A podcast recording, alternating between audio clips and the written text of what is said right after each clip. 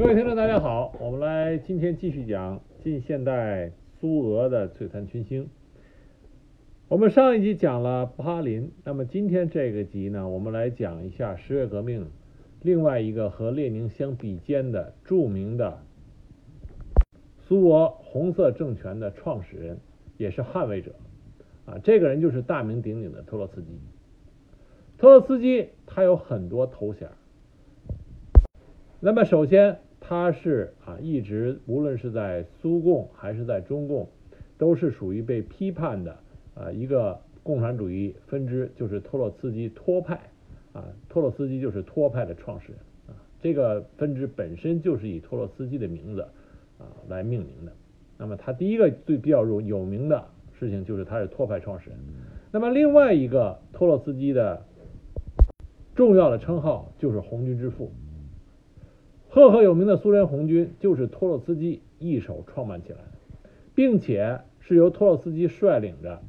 在与白卫军啊进行捍卫苏维埃政权的苏联国内战争中，在托洛茨基的率领下获得了巨大的成功，捍卫了新生的苏维埃政权。也就是说，没有托洛茨基，十月革命的胜利果实就不可能能够得到保障，也谈不上后来啊这个。庞大的苏联这个政权的延续，所以说托洛斯基对于红色苏维埃的发展啊、建立、捍卫都是立下了赫赫的功劳。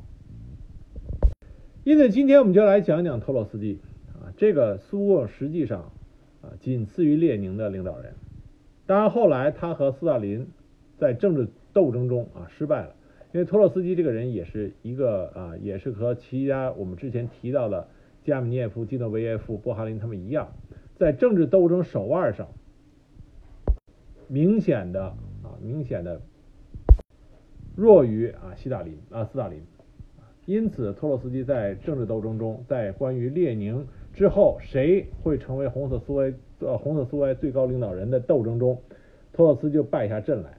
他被斯大林给流放到国外，最后还是在墨西哥被斯大林所派的啊这个特务给暗杀了。那么今天这一期我们来讲托洛斯基，首先我们要说一个事情啊，给大家澄清一下，就是托洛斯基和我们之前提到的布哈林、加米涅夫、基诺维耶夫、斯大林，他们有一个很大的一个跟这些人有一个很大的不同，就是托洛斯基他从来都不是列宁的追随者，他更多的。应该算得上是列宁的合作者，这也是为什么列宁对托洛斯基实际上是怀有一定的防备心理的，因为他们两个人之间是相对对等的一个位置。这个我们会在讲托洛斯基他的人生履历的时候给大家讲一下。他为什么说他跟列宁并不是说一个从属或者是跟随者的这种关系。那么再一个就是托洛斯基在苏共的这些最高领导人里边，我们上一集提到说，布哈林是一个极具有独立思考能力，并且在理论上都是一个才华横溢的共产主义理论家和思考者。托洛斯基他同时也是啊，可以称得上这种评价。他也有着极强的独立思考能力，并且对共产主义理论的发展有着自己独特的思考。但是他和布哈林最不同的一点是，托洛斯基还有着极强的实干能力。他不仅仅说是在理论和思想上有所建树，同时在具体的工作事务上，啊，包括像军事上，他都有着极强的实干能力。这是他和布哈林不一样的地方。托洛斯基是出生于乌克兰，他们家是犹太富农家庭，家里是。啊，不得不一个算是不小的一个地主吧。一八八八年，他来到奥德萨，进入到一所德国人举办的教会学校学习。一八九六年，这个时候的托洛斯基只有十七岁，他就已经开始从事工人运动，组织南俄工人同盟，在工人中间进行反对沙皇专制的宣传工作。一八九八年初，南俄工人同盟被破获，托洛斯基。和其他二百多人被捕入狱，在狱中，他读了列宁刚出版的《俄国资本主义的发展》一书，这是托洛斯基第一次接触到列宁的理论。一八九八年，托洛斯基被判处流放到东西伯利亚四年。在流放地，他经常用奥托的这个笔名啊，给老民粹分子创办的地方报纸写评论。而在流放期间，他认识了后来啊苏维埃红色苏维埃另外一个重要的领导人，就是切卡的啊契卡的创始人吉尔任斯基。两个人就后来就一生都有着很深厚的友谊。一九零二年春，他读到了列宁写的《怎么办》啊这本书。列宁的《怎么办》是列宁的一部重要著作。读了这本书之后，托洛斯基深受启发，于是就从流放地逃跑，去参加《火星报》，这是另外一部啊一份由布尔什维克人啊当时一个主要的报纸叫《火星报》。他就去参加《火星报》的革命活动。那么，在他逃出流放地之后，他用的是一本假护照，而这本假护照上用的名字就是托洛斯基。这是托洛斯基他这个后来一直用的这个名字的由来。他后来一直就用了这个假名托洛斯基。托洛斯基他写东西文笔很好，而且非常犀利，思维的逻辑性很强。而且他的写的速度非常快，因此他就受到了列宁以及其他社会主义农工党革命同仁的欣赏。列宁就把他推荐给了普列汉诺夫，于是托洛斯基就成为《火星报》编辑部第七名编委。可是普列汉诺夫这个苏俄马克思主义的引入者和启蒙人。他对托洛斯基啊一直没有好感，为什么？因为托洛斯基他的一个特点就是极为激进，啊，托洛斯基让人看着永远是革命热情高涨，说什么都是显得革命的精神啊澎湃万分。那么在这种情况下呢，普列汉诺夫根据我们看普列汉诺夫的一些啊讲话文章，普列汉诺夫相对来说不是很欣赏那种。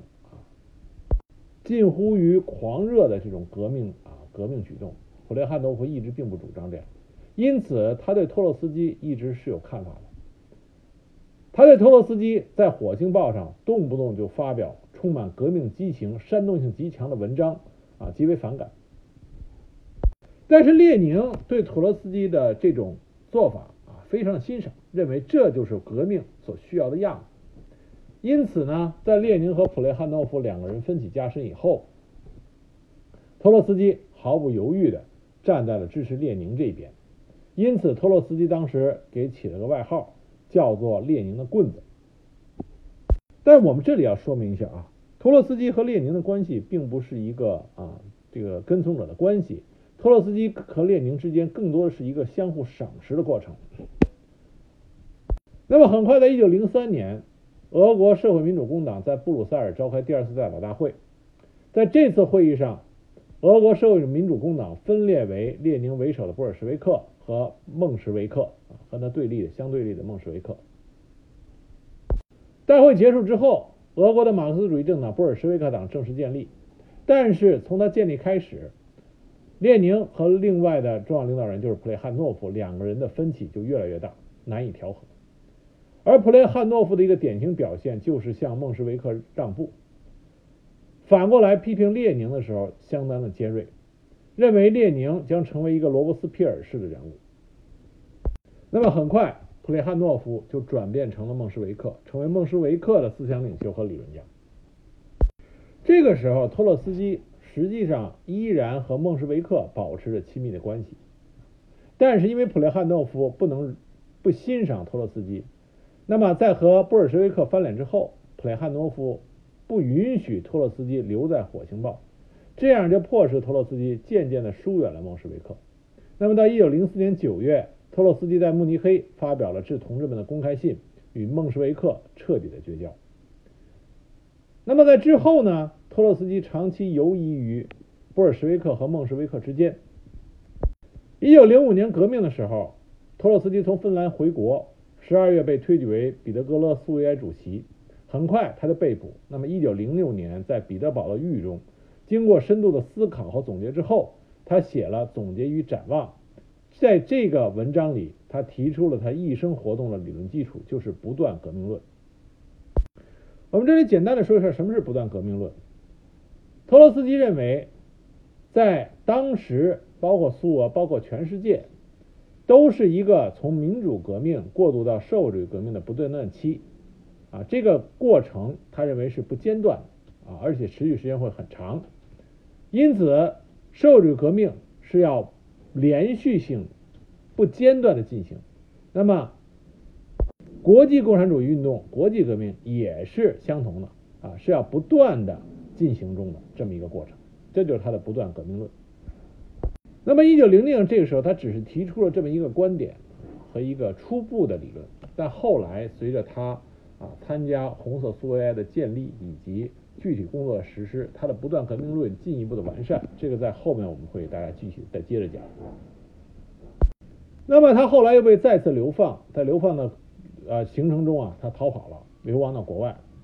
在一次大战爆发之后，托洛斯基在美国待了一段时间，在美国他进行了啊宣传，坚持国际主义，让当时的美国社会了解到苏俄的啊，尤其是布尔什维克的政治主张。他主张革命，反对战争。在海外流亡的这段期间，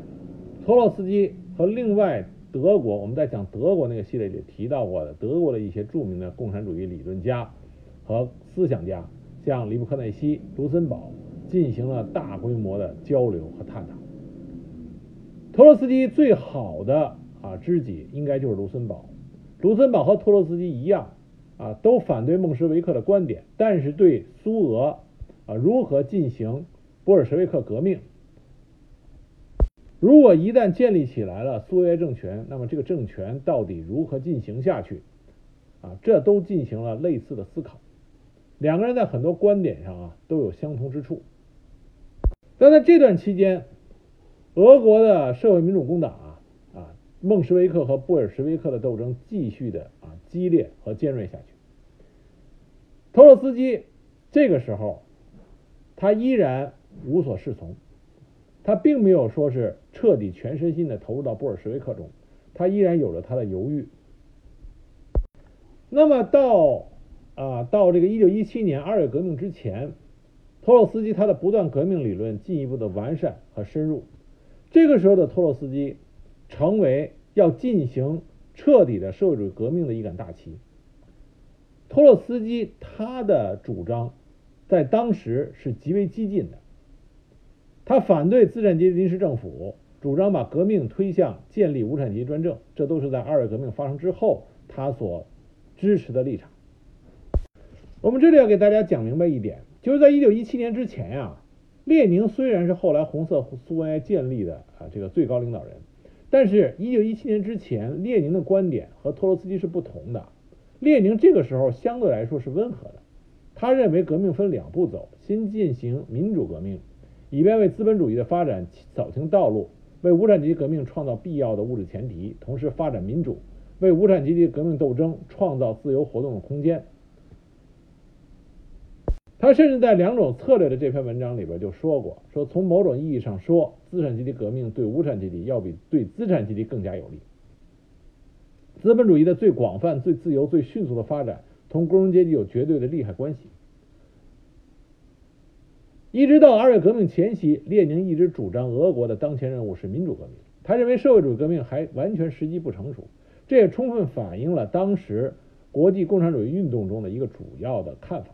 就是社会主义革命并不是需要马上进行的，而无产阶级更多的是要帮助资产阶级进行资产阶级革命。甚至在一九一七年三月中旬，在给瑞士工人的告别信中，列宁还在强调说，社会主义在俄国不可能立刻直接取得胜利。但是托洛斯基他不这么认为，他认为在民主革命取得胜利后，无产阶级应该抓住机会，迅速的将革命向社会主义革命进行转变。所以在刚开始啊，托洛斯基跟列宁两个人是各说一词。但是在列宁回到俄国以后啊，回国以后，列宁是一个非常现实的政治家，就他除了是共产主义理论家以外，他也是个现实的政治家。他马上发觉，当时俄国的状态是无产阶级夺取政权的大好时机。于是他迅速改变立场，提出了向社会主义革命立刻进行转变的方针，这样他的支持者很多支持者大惑不解。也就是列宁在提出他的四月提纲，也就是号号召无产阶级站出来进行下一步的革命，推翻资产阶级联合政府啊临时政府，建立无产阶级专政。他的四月提纲当时支持者寥寥，这也是为什么他的忠实的信徒加米涅夫和季诺维耶夫后来公然的反对列宁进行十月革命的一个重要原因。因为这些人他在思维上根本干不就是根本就没有跟上列宁。啊，根据现实的情况迅速做出转变，而他的这些随追随者啊，思想上根本没有转过弯来。那么列宁的这个迅速的转变，马上就和托洛斯基的主张完全一致了。托洛斯基后来也曾说过，他说我是经过战斗走向列宁的，也就是说两个人是殊途同归。在十月革命之前，也就是二月革命之后，十月革命之前，两个人突然默契的走到了同一个。位置上，所以说从二月革命到十月革命，最后无产阶级走上政治舞台，建立起属于自己的啊无产阶级专政政权。从这点上，列宁和托洛斯基具有相同重要的位置。那么从具体的实际工作中来说，托洛斯基甚至比列宁要做的更多。二月革命之后，托洛斯基被推举为彼得格勒苏维埃执委之一。这个时候，托洛斯基在革命风潮汹涌的啊这个俄罗斯展现出他极具煽动性的宣传能力、演说能力。啊，据史料记载说，托洛斯基当时啊个人品格大放异彩，他在革命群众的威望连列宁都稍逊一筹。有的文章指出说，在托洛斯基令人眼花缭乱的成功的影响下，在他的人格魅力的影响下。不少接近托洛斯基的人都认为他是俄俄革命的头号领袖，所以可见当时托洛斯基的威望之高。托洛斯基当时在布尔什维克党内，他所代表的是一股政治势力，这股政治势力的名字叫做屈连派。这个屈连派在刚开始啊，是在彼得堡成立的一个宗派组织，后来。列宁主张为了扩大布尔什维克的力量，就跟屈联派联合，而托洛斯基恰恰就是这个屈联派的啊这个主要领袖人物。十月革命啊，这个世界上第一次建立苏维埃政权的伟大的革命，那么这个重要的革命具体的实施者、组织者最大的功臣就是托洛斯基，这并不是列宁，列宁没有做具体的组织工作，是托洛斯基。啊，他进行了所有关于起义的领导组织工作，包括后来他的子弟斯大林也在他的文章中不得不承认，说起义的一切实际组织工作是在彼得格勒苏维埃主席托洛茨基同志直接指挥下完成的。我们可以确切的说，卫戍部队能够迅速的站在苏维埃这边来，革命军事委员会的工作之所以搞得这样好，党认为这首先要归功于托洛斯基同志。而另外一个斯大林的忠实信徒叫雅克·沙多尔，他也在文章中写道：“托洛斯基在十月起义中居支配地位，是起义的钢铁灵魂。”因此说，十月革命的真正领导人是托洛斯基，这一点都不过分。这也是为什么托洛斯基在后来的苏维埃政权，甚至在全世界的共共产主义运动中都具有极高威望的一个原因。因为第一个苏维埃政权就是由他一手缔造成功的。那么在苏维埃政权建立之后，那么第一个要事啊，要事就是和德国关于战争到底应该怎么处理。那么我们前面提到了，列宁当时主张的是和德国签订合约，接受屈辱的条件。但在新生的苏维埃政权里边，他的这个意见并不是得到大多数人的支持。以布哈林为首的一批左派共产主义者反对签订合约，而托洛斯基的态度就非常暧昧。他主张停战、复员军队，但是他不主张与德国签约。而在他的身后也有着一批支持者，包括吉尔任斯基、岳飞、啊列斯廷斯基啊这几个中央委员。那么当时在一九一八年一月二日，苏俄政府召开中央和地方负责人会议，六十人出席会议。赞成布哈林主张的三十二人，赞成托洛斯基主张十六人，赞成列宁主张的仅十五人，也就是列宁的主张实际上属于少数。紧接着，在一九一八年一月二十四日，啊，苏俄政府召开中央会议，而在这个会议上，关于签约的问题，托洛斯基的主张以九票对七票多数通过，而列宁的主张仍然没有被啊大多数人接受。那么，在布列斯特谈判恢复以后。托洛斯基作为外交人民委员和谈判代表团团长，亲自去和德国人谈判。本来呢，在临行之前，托洛斯基跟列宁达成了一个约定，就是如果德国下了最后通牒，就让步签约。结果德国真的对苏俄下了最后通牒，可是托洛斯基这个时候却没有遵守与约呃与列宁的约定，他拒绝签约。毕竟布列斯特这个合约，谁签？谁就有可能被背上叛国者的这个骂名、卖国者这个骂名。那么托洛斯基当然没有签约，于是德国开始对苏俄大举进攻。在这种紧急的情况下，苏俄中央委员会进行紧急会议。会议之上，列宁的主张又一次被六比七的票数否决。那么中央又连夜开会，最终是托洛斯基转而支持列宁。结果，列宁的主张由少数票变成了多数票。这样才完成了签订布雷斯特合约这个决定。但是德国呢，并没有得停止进攻，反而提出更加苛刻的条件。那么列宁就主张提出的条件接受，因为这个时候和平最重要。但是大多数委员并不赞成他的主张。列宁当时甚至提出辞职来进行要挟。可是他的辞职，布哈林毫不在乎，斯大林也没有妥协。只有托洛斯基为了防止列宁辞职和党的分裂，于是他转变了态度，在他的影响下出现了四票弃权，最终列宁的主张获得通过。苏俄政府重新派出谈判代表团与德国进行谈判，在三月三日，布列斯特条约正式签订。布列斯特条约合约里边啊，我跟大家再具体再说一下，布列斯特合约签订之后，波兰、立陶宛、乌克兰、白俄罗斯和爱沙尼亚。部分地区上百万平方公里就割让给了德国，同时苏俄要向德国支付赔款六十亿马克。好处是苏俄可以成功的退出了第一次世界大战，这样就给新成立的苏维埃政权取得了喘息的时间。而这个协呃合约的签订只过了不到一年的时间，在一九一八年十一月十三日，苏俄苏维埃政府在政权得到巩固、进入稳定之后，利用德国在一战的失败，宣告废除了这个条约。也就是说，这是一次彻彻底底的外交上的手段和手腕而已。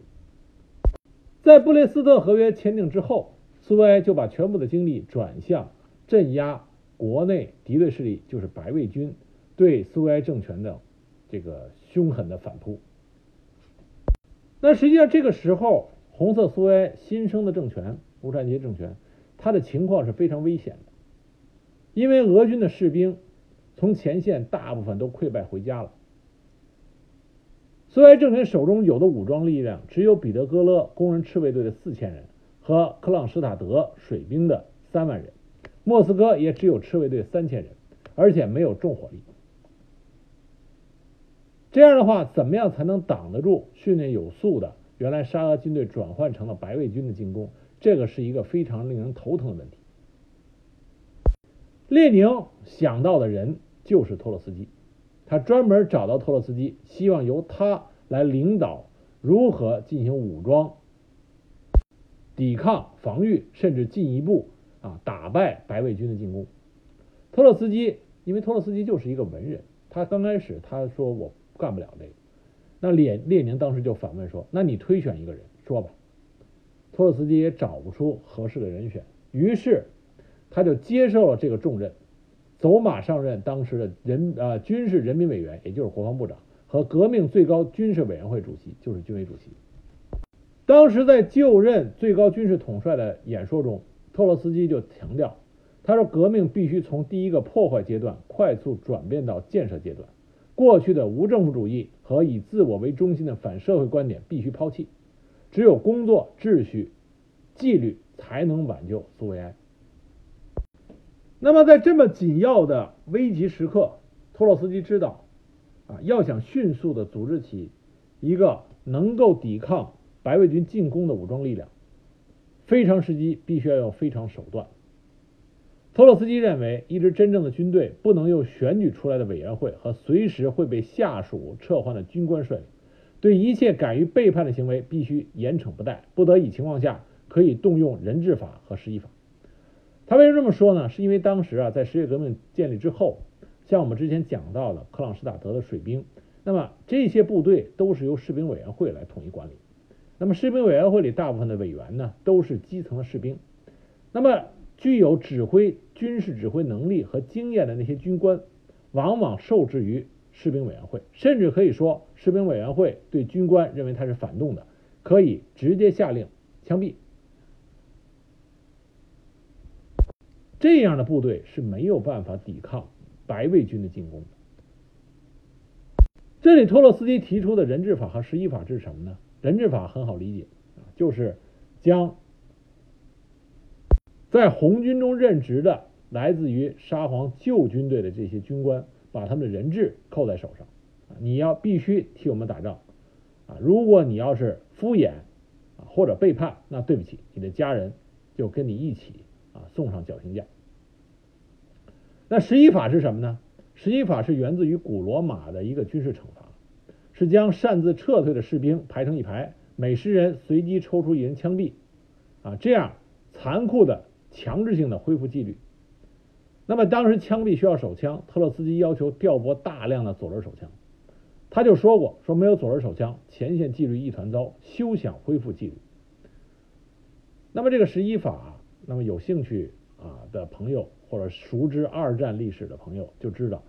啊，托洛斯基他的这种做法，在后来对红军，尤其在二战中啊，二战战场上的红军有着极大的影响。啊，督战队。这是二战苏联红军的一个独特的啊这个呃工作方法，在托洛斯基这种强硬的手段下，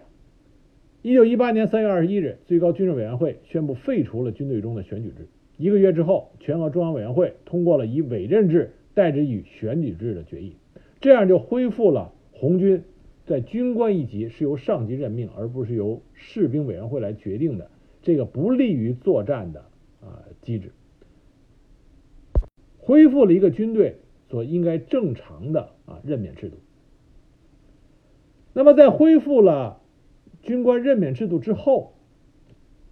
托洛斯基就开始任命他认为可以带领红军取得胜利的这些军事主官。托洛斯基认为，正如工业需要工程师，农业需要农业专家一样，军事专家。是防御不可或缺的。原来的赤卫队很难进行正规化改造，因为游击作风会传染正规部队。因此，他坚持解散游击队和赤卫队，确立集中统一编制的师团。当时很多左派的革命者认为，沙俄旧军官基本上都是贵族地主出身，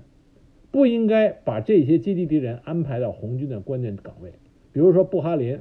啊，这个非常理想主义的一个共产主义者，他当时就反对，他们拒绝建立常卫军，主张建立赤卫队和民兵对抗德军和白军。但是具有极强实干能力的托洛斯基完全否定了他们做法，你们这个根本就不可能成功。而实际情况，到了1917年，沙皇原有沙皇军队原有的25万军官里边，百分之八十是来自于农民，只有百分之四来自于贵族。贵族还有一部分是来自于城市的中等阶层和工人阶级，啊，是因为在一战中啊，很多贵族出身的沙俄军官都死在了前线。红军第一代的著名战将，也就是红军第一批元帅里啊，大部分都来自于沙皇的旧军队，比如说叶格罗夫，他是旧沙皇俄国的陆军上校；布琼尼曾经是沙皇军队的骑兵团长。团长，并且得过沙俄颁发的全套圣乔治勋章。红色拿破仑·图哈切夫斯基是旧俄陆军上尉。后来的苏军总参谋长沙波什尼科夫是沙俄的上校团长。甚至像朱可夫也曾经当过沙俄的骑兵上士。科涅夫是沙俄的炮兵士官。华西列夫斯基是沙俄上尉代理营长。啊，所以我们可以看到，这一批优秀的后来的红军将领都有着沙皇沙皇旧军队的痕迹。那么有了这一批来自于沙沙俄呃这个沙皇旧军队的军事主官，但这个时候已经没有时间对他们进行政治改造和政治引导，他马上就要上战场，怎么样才能防止他们啊跟苏维埃对立？怎么样才能让他们真心实意的为着保卫苏维埃作战？当然，一方面用了人质法，但这个并不是，这只能说防止他这个个人。那么部队怎么办？托洛斯基引入了政委机制。我们说到红军里的政委制度，就是托洛斯基设立起来。托洛斯基设的政委制度是从连一级到最高司令部都有政委，指挥作战、军事训练。归指挥员，士气、纪律等政治问题由政委接管。为了防止旧军官结成派系，托洛斯基还发布了一项指令：任何军事指示未经双方的共同授权签署，都视为无效，从而阻止了沙皇军官可以在军事问题上结成派别体系的危险，形成了相互牵制。一九一八年六月，托洛斯基召开第一届政委大会，启用了人质制度。什么是人质制度呢？命令政委保存军官家属的户口登记册，一旦军官背叛红军，那么他的家属就会成为人质。但是他反复强调，这种手段不是让大家可以滥用的恐怖手段。他常常提醒他手下的政委们，恐怖并不是为了摧毁潜在的敌人，而是为了使他们为革命服务。正是这些一系列的政策啊，托洛斯基实行的政策。红军无论从数量还是战斗力上得到了迅猛发展。一年之内，托洛斯基就打造出了一支可以和白卫军抗衡的强大的红军队伍。一九一八年初夏，红军人数超过三十多万，秋天猛增到八十万，到了一九一八年年底，已迅速超过了一百万。而这支刚刚建立起来的红军，他的对手是谁呢？他的对手包括。高尔察克海军上将、尤登尼奇步兵上将、邓尼金将军、弗兰格尔男爵啊，这些人率领的反对红色苏维埃的武装，而且他们背后有着英法美等协约国的支持。托洛斯基不仅仅是一个啊建立红军制度、建立红军这支强大的啊现代化部队的这么一个创始人。在指挥红军与白卫军作战的过程中，也充分显示出托洛斯基他具有杰出的战略思维和军事指挥能力。面对多个向苏维埃进攻的白匪军、白卫军，他迅速的就抓住到敌人的缺点在哪，敌人的弱点在哪。当时这些白卫军虽然每一个将领看上去都很厉害。但是从地理上，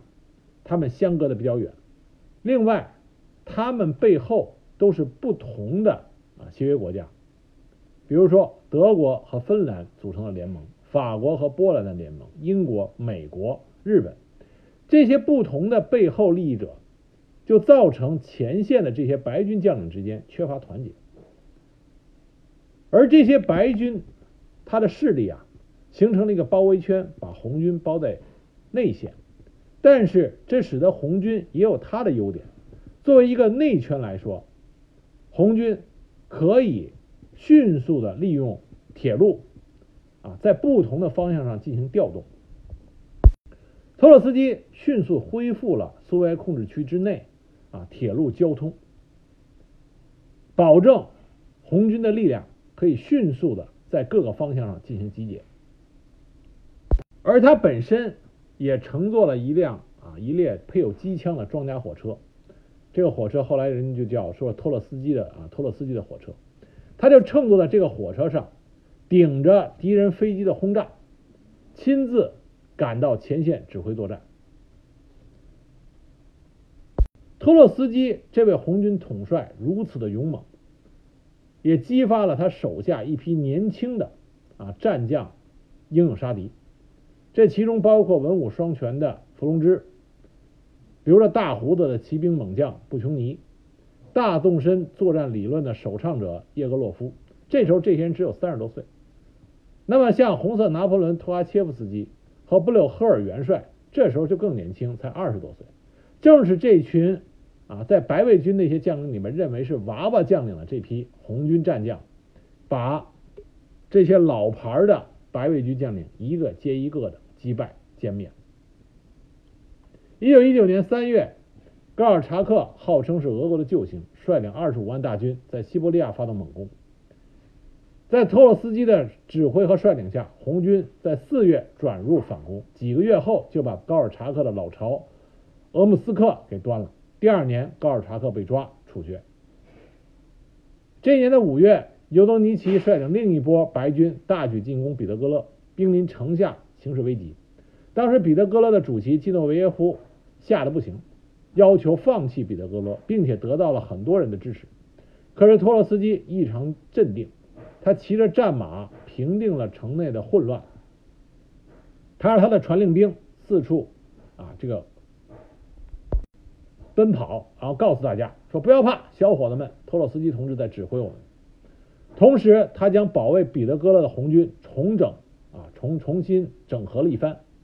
与尤东尼奇拼死血战，最终将尤东尼奇击败，啊尤东尼奇逃亡。这是托洛斯基。指挥了一场非常优秀的城市保卫战。紧接着，在十月，邓尼金在西方十四个国家的支持下席卷乌克兰，直于莫斯科。托洛茨基再次挥师，浴血南线，再次获胜。第二年三月，端掉了邓尼基的最邓尼金的最后据点，邓尼基逃亡。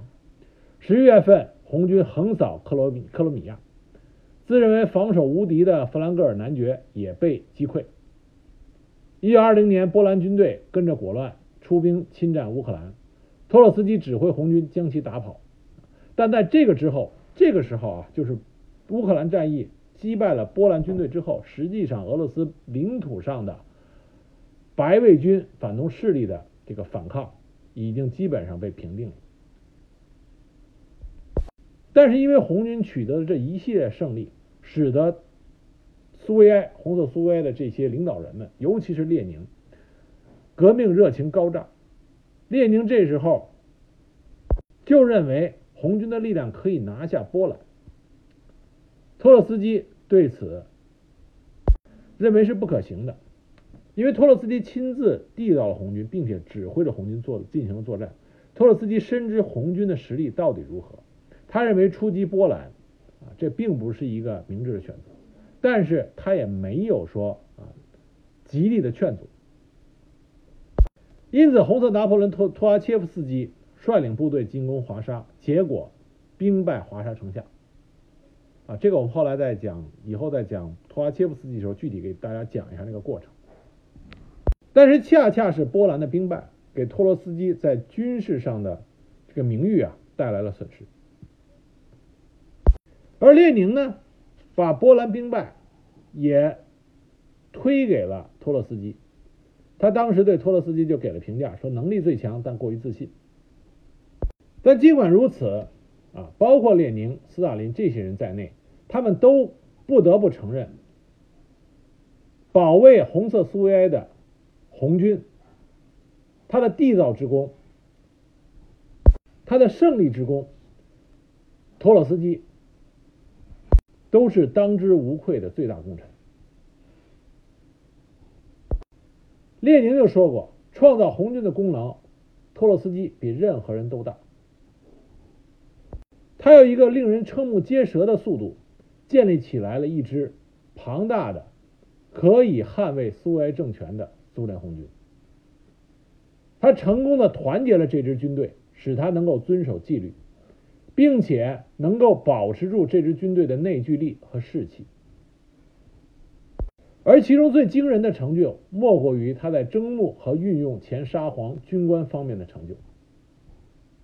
他任用了一千多个来自于沙皇旧军队的将官，这些军官占据了红军各级主要的军事指挥官的大多数。他能够保保证这些军官能够行之有效。尽心尽力的在与白卫军的作战中，为保卫苏维埃政权做出贡献。那么，托洛斯基他的这种做法啊，使得很多人都惊叹不已。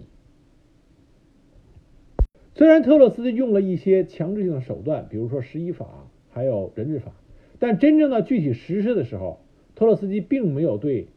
红军士兵进行啊非常严苛的那种压制。举一个例子，特洛茨基在他的自传中曾经描述了他在梁赞区与数千个逃兵的邂逅。当时他并没有对这些逃兵进行杀戮，而是将他们聚在一起，啊，这个发表了演说。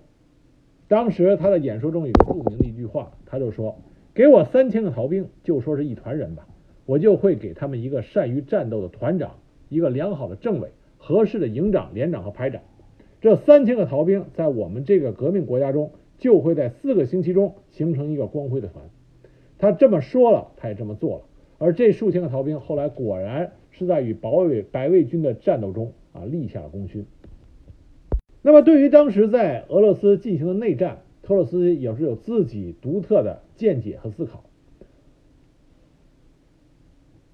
那么，托洛斯基他提出了一个非常有意思的观点，就是以有系统的提醒敌军士兵注意他们自己的基本阶级利益来瓦解敌军。啊，这句话说上去好像很理论，实际上就是说。要让敌人的士兵意识到我们是为了他们的利益在战斗，从而使得敌军进行瓦解，让这些士兵投入到我们的阵营来。在托洛斯基的提议下，新生苏维埃政权的第一批政令——和平的政令与立即分配土地给农民、农村中农民的政令，就是这种效果。它造成兵士集体逃离沙皇的军队，为的是能够参加土地上的分配。我们从这件事情上，我们可以看到，后来中国革命的时候，啊，中国革命进行土地改革，就有着来源于这里的影子。托洛斯基提出来，每一个内战都应该看成为阶级战战争，只有从这个角度出发，啊，你才能够瓦解敌人的政权、敌人的军队，壮大自己的力量，啊，那么他这个同样也是真知灼见。后来在中国的国内，啊，解放战争期间，我们也可以看到。解放战争之所以能够中国共产党取得胜利，就是他把这场战争作为一场阶级战争啊，在进行考虑和进行。那么托洛茨基在红军建立以及作战中取得了如此多的啊成就，但随之而来的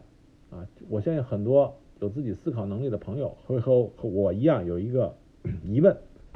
这个疑问就是：既然托洛斯基在红军中具有如此大的威信。啊，我们都知道枪杆子里出政权，那为什么托洛斯基在后来的政治斗争中会被斯大林啊击败？他为什么没有利用他在军队中的威信，取得强有力的支持，啊，战胜斯大林呢？这里边啊，就是有很多人并不知道的一件事情，就是托洛斯基他的革命性很强，思想很激进。但是同时，就像列宁对他的评价，他过于自信。托洛斯基很多的观点，啊，现在来看都是真知灼见，啊，但真知灼见，并不是能得到，在很多时候并不是能得到很多人的认同。托洛斯基本人在说服别人的时候，啊，并不是这并不是他的擅长的长项。那么，托洛斯基在他率领红军的时候，作为红军领导人的时候，他就和红军当时另外一个著名的将领。产生了争论。这个将领就是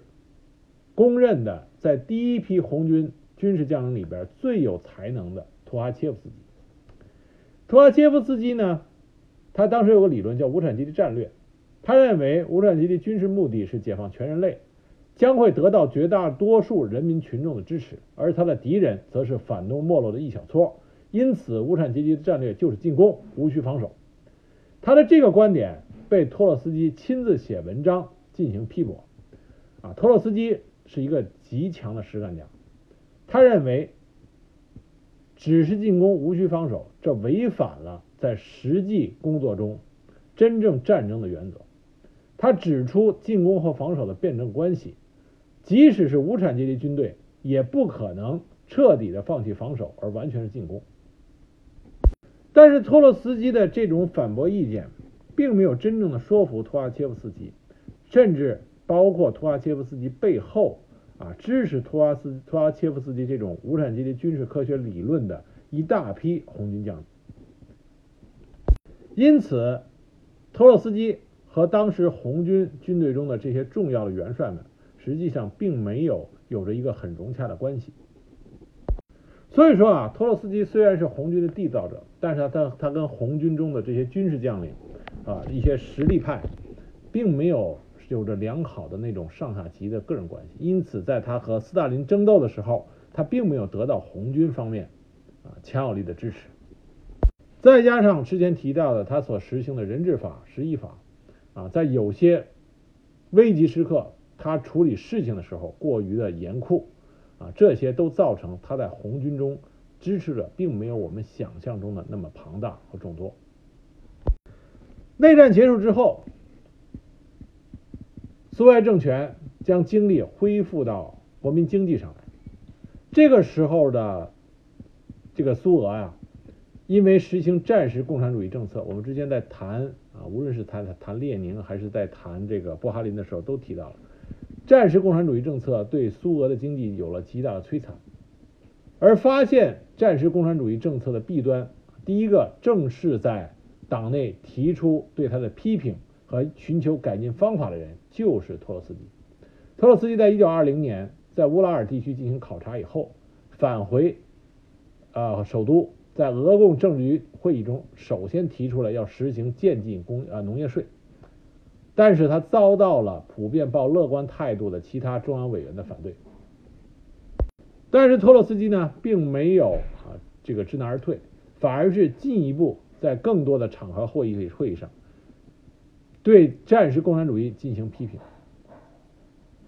那么后来呢，又因为我们之前讲到的。啊，施朗施呃克朗施塔德水兵暴乱事件，最终让以列宁为领袖的当时红色苏维埃的领导层啊认识到战时共产主义必须被终止，新经济政策这样才开始实行。那么在列宁不能进行工作啊，退出了领袖政治领袖舞台，关于列宁的继承人就进行了政治上的争斗。托洛斯基呢败在了斯大林的手下。啊，主要是因为托洛斯基在政治手腕运用上啊远远逊色于斯大林。那么另外一个重要原因，就是因为啊托洛斯基他反对新经济政策。托洛斯基他认为，在国内已经稳定之后，红色苏维埃它的国内经济政策应该转向于工业化。他主张应该把国家经济的发展重点放到城市的工业化进程上，实行计划经济，扩大工人阶级民主啊等等一系列政策。相对于对于农民来说，他更多的是将农民啊广大农民放在了支持国家工业化啊这么一个辅助作用上。那么在这一点上，他遭到了啊布哈林、斯大林他们的一致反对。当然，斯大林的反对更多的是。通过他政治上的考虑，而布哈林是在理论上完全不同意托洛斯基的观点。我们这里不来评说托洛斯基这种观点是对是错，我们只来说他为什么会提出这个观点。这就来自于托洛斯基一直主张并且坚持的不断革命理论。不断革命理论和共产主义必须要在啊不同的国家啊一起成功。这是两个托派理论的基石。不断革命理论并不是托洛斯基他提出来的，这在马恩著作里边，在马克思恩格斯1850年《共产主义同盟中央委员会告同盟书》里就提出了不断革命、不间断的进行革命的主张。而托洛斯基最伟大的思考和贡献，就在于他把不断革命这个理论具体的运用到了俄罗斯革命中来。我们这里再跟大家说一下，我们在提到托洛斯基的这个理论，不是在说他的对错，我们在说的是啊，希望大家能够了解托洛斯基他深刻思考的这个方法和能力，这是有助于我们来独立的思考有关共产主义运动的这些事情、理论、事实啊，形成自己的观点一个重要的借鉴。那么托洛斯基对于不断革命的思考来自于哪儿呢？他认为，即使在俄罗斯无产阶级执掌政权，但是革命不能解决他当前的资产阶级任务。当无产阶级掌握政权以后，又不能以革命的资产阶级范围来限制自己。恰恰相反，无产阶级先锋队正是为了保证自己的胜利，还在他统治的初期，就不仅要最深刻的侵犯封建所有制。而且要最深刻的侵犯资产阶级所有制，在这种情形下，他不会和那些在无产阶级革命斗争初期支持过他的一切资产阶级集团发生敌对的冲突，而且他会和那些协助他夺得政权的广大农民群众发生敌对的冲突。在农民占人口绝大多数的落后国家内，工人政府所处地位的矛盾，只有在国际范围内，即在无产阶级。世界革命舞台上才能求得解决。那么他的这个主张呢，简略来说三个重点：第一个，俄国革命是民主革命，必须由无产阶级来领导，这个在十月革命中已经实现了；第二个，无产阶级一旦取得政权，就必须向社会主义革命转变，这必然要侵犯资产阶级所有制，从而也同广大农民发生敌对冲突；三。俄国无产阶级必须得到西方先进国家胜利的无产阶级的支援，才能保持政权坚持下去。那么托洛斯基这个观点呢？他既是正确的，也是不正确的。为什么这么讲呢？因为他这个观点呀，有一个先提前提条件，就是无产阶级夺得政权。而这个无产阶级夺得政权，在俄罗斯的表现，就像列宁所说的。它实际上是在帝国主义的最薄弱环节，也就是说，是在资产阶级生存的物质基础还没有极大的发展的时候，就由无产阶级直接夺取了政权。那么我们说托洛斯基他的这个理论正确的地方在哪呢？是说他认为在已经实现了在苏俄建立了无产阶级专政体制以后，那么他所说的这些都是正确的。无产阶级是以公有制为基础的阶级，它天生就是和以私有制为基础的资产阶级是相互对立的。农民本身就是建立在私有基础上的啊这个社会阶层，也就是说，无产阶级要实行社会主义革命和社会主义体制，它自然就会与以私有制为基础的农民产生极大的分歧和争论。而这个争论和矛盾所在，必然造成革命的过程不会停歇，这是托洛斯基所说的不断革命的由来。那么，无产阶级在政权上跟广大农民产生了敌对冲突，而像苏俄这种资本主义还并没有蓬勃发展的国家，工人阶级的力量和农民阶级相比是弱小的。那么，你要想稳定住政权，你只有两种可能性：一种是继续民主革命。但是民主革命持续的时间越长，共产阶呃无产阶级实行专政的合理的转变理由就越薄弱，那么这对共产共呃无产阶级的专政啊是不利的。那么另外一方面，你要想迅速的转变成社会主义革命，那怎么样能够解决自身力量不足这个缺点呢？你的方法就只有到国际上寻求帮助，而国际上。能够给你提供帮助的只有西方先进国家。为什么说西方先进国家呢？因为只有资本主义得到蓬勃发展的国家，无产阶级的力量才会相对于强大。因此，你只有得到他们的支援，才能够保持政权，并且坚持下去。所以，托洛斯基他的不断革命理论是一个逻辑性非常强的一环套一环的推理。这也是为什么托洛斯基的这个理论有极大的市场，并且所有信仰。啊，和相信推崇托洛斯基理论的所谓的托派分子，往往在他们真实的明白自己所信仰的啊或者信奉的这个托派理论是什么样以后，他们往往是以革命者自居。他们认为只有他们才看到了无产阶级革命的真相。所以，如果有兴趣朋友可以看看托派分子的啊一些史料，我们可以看到托派分子在他们被啊定性为托派分子以后。往往并不是一种沮丧，而往往是一种引以自豪。他们认为被定义成托派分子，能够成为托洛斯基的同路人，往往是一种感觉，是一种荣耀啊！这也是一种很独特的现象。但这里不可否认的一件事情就是，托洛斯基他所提出的这种不断革命理论，以及在全世界啊推行共产主义运动，在全世界同时获得共产主义的胜利啊，这种理论的话，如果让托洛斯基成为当时苏联的最高领导人，他之后给全世界范围中带来的一个动荡，将会比斯大林要更为剧烈啊。斯大林他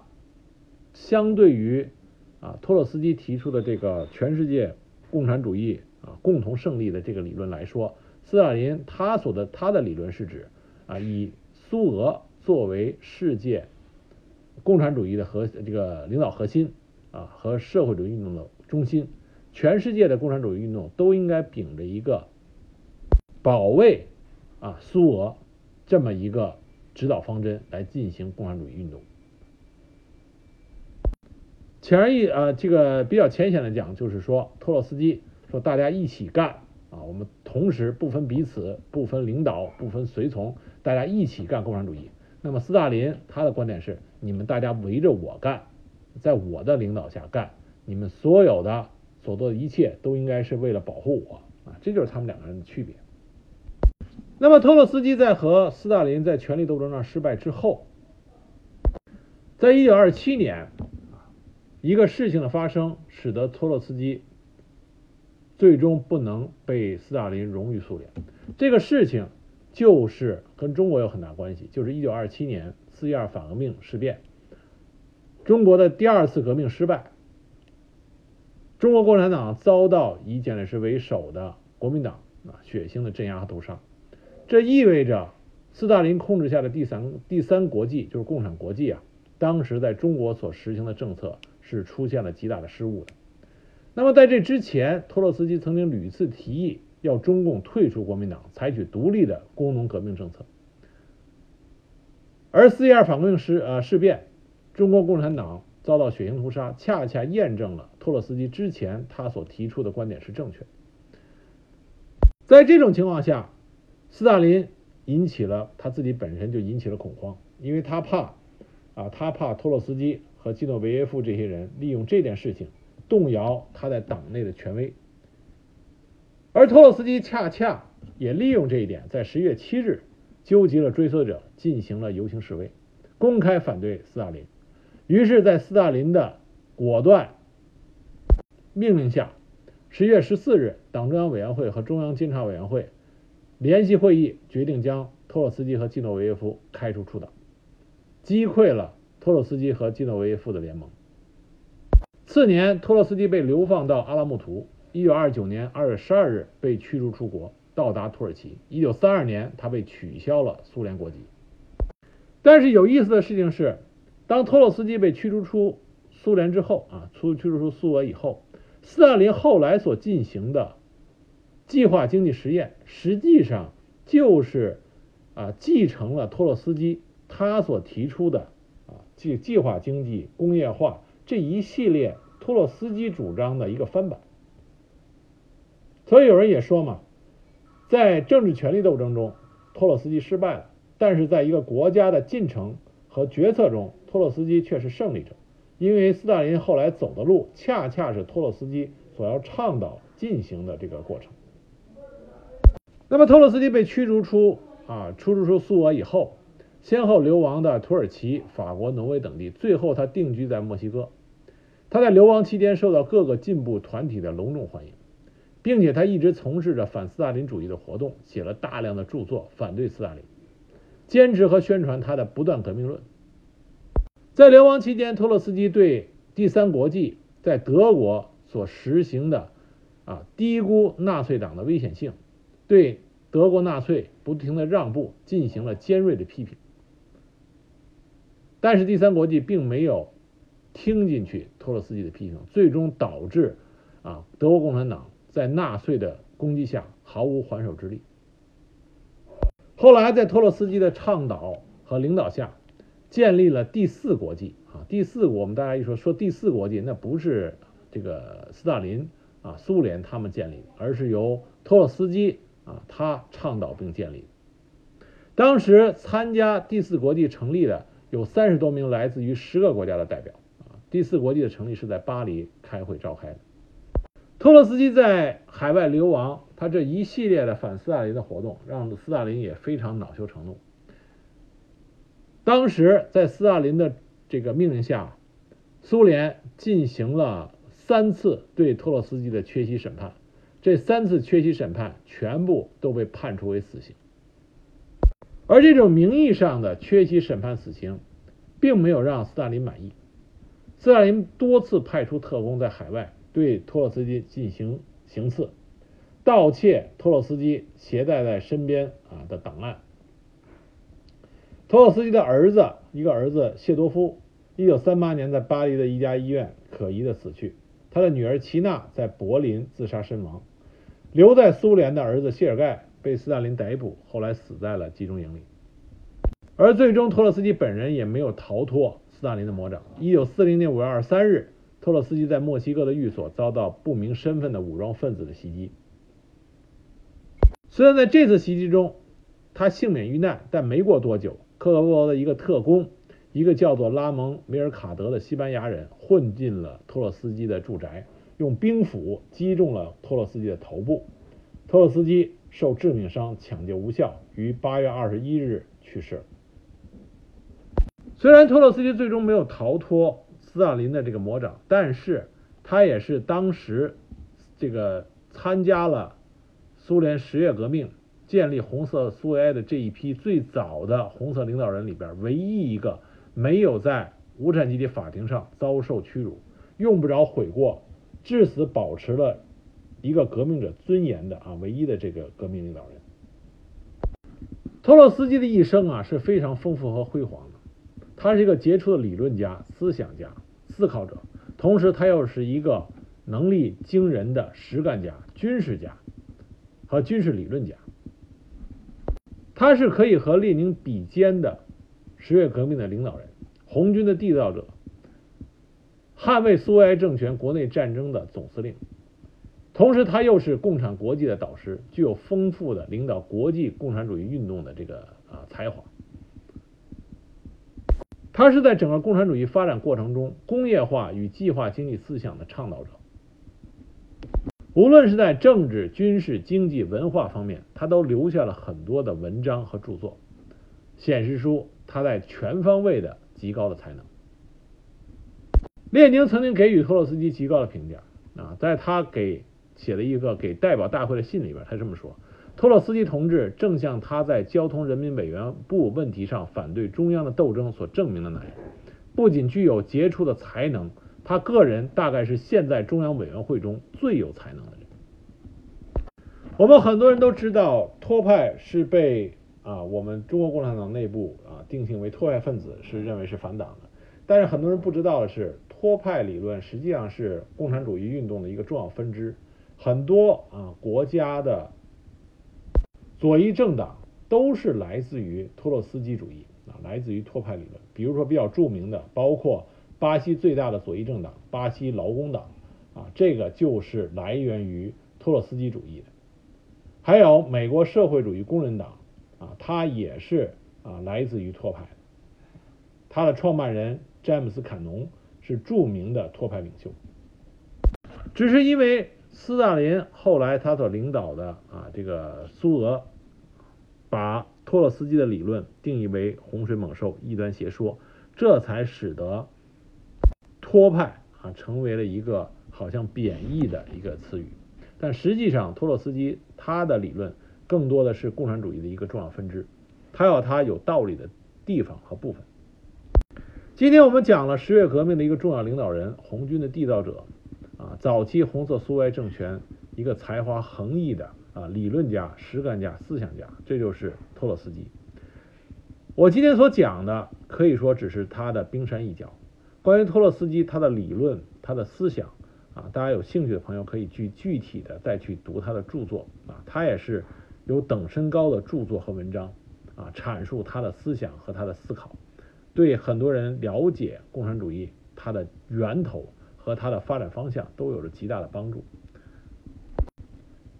那么，托洛斯基在整个共产主义运动的发展过程中，都有着举足轻重的地位啊，尤其是在苏俄啊，乃至整个国际啊共产主义运动中，都是不可替代的。所以他可以算得上在十月革命中啊，十月革命和早期的红色苏维埃啊苏维埃中和列宁相比肩的啊一个伟大的领导人啊。希望通过这一集，大家能有一个对它的一个初步化的了解和认识。